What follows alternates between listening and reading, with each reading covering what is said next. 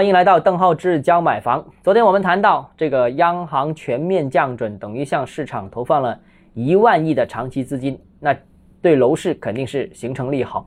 那除此以外，还会有什么影响呢？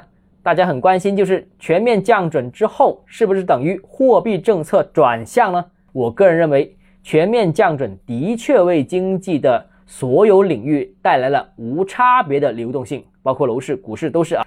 但央行此前已经是表过态，仍然坚持不搞大水漫灌，保持流动性合理充裕、社会融资规模与经济发展相适应的基本策略。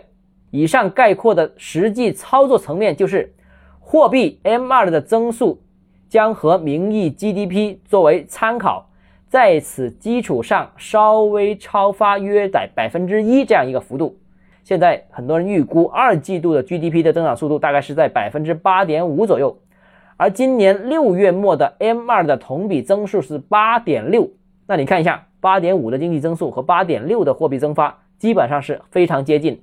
当然，也由于非常接近，所以导致了资金有点不足的这样一个感觉。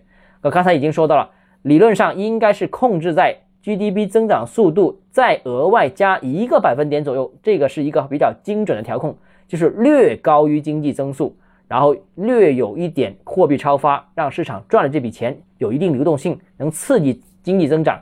这个轻微的货币超发就是能起到这样一个作用。那为什么要拒绝大量货币超发呢？就是希望避免大量货币超发对资产价格产生影响。那大家见到疫情回来之后。国家采取了宽松货币政策，导致了一轮的房价快速上涨，所以货币大量超发会出现一个资产价格上涨的这样一个问题。为了避免这种问题，又希望对经济有起到一定的刺激作用，所以才采取这种轻微的增长的这样一种策略。这种策略是很精准的，是以 GDP 增长速度为主要参考的。那这种战略会在较长一段时间内采用。所以呢，这次降准不能视为货币政策的转向，是一种符合既定策略的合理调整。因为是之前太紧了，现在适当宽松一下，是一种合理调整。这种调整是动态的，是经常的。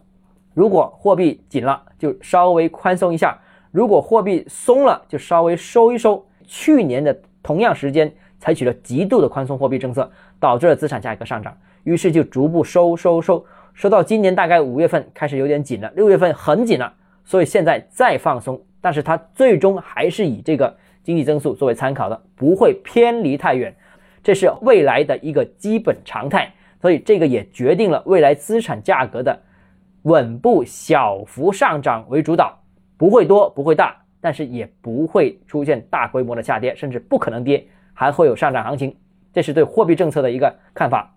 好，今天我们节目先到这里。如果你个人购房有疑问，想咨询我本人的话，如果你有商务合作需求，都欢迎私信我。